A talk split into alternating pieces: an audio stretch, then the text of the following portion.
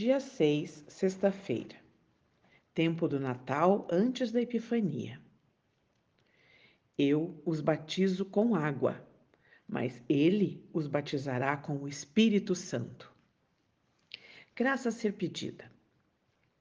Senhor, te pedimos a graça de um conhecimento interno e de um olhar profundo da pessoa de Jesus, que se encarnou e nasceu para nos salvar.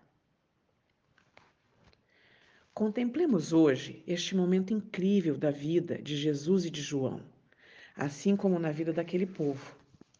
Imaginemos a cena bíblica. Vamos entrar nela e vamos nos sentir à beira daquele rio. Sinta o cheiro do rio, o vento, a água batendo.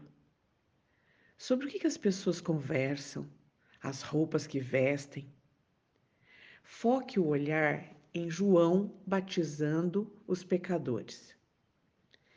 Ele recupera, oferece e devolve a dignidade e o alívio dos pecados, mas sempre apontando para o que virá. Eis que podemos agora contemplar também o Cristo, o Cristo mesmo, passando desapercebido pelo meio dos pobres, espera a sua vez para entrar naquele rio. E certamente ele sentia que dali para frente nada seria igual.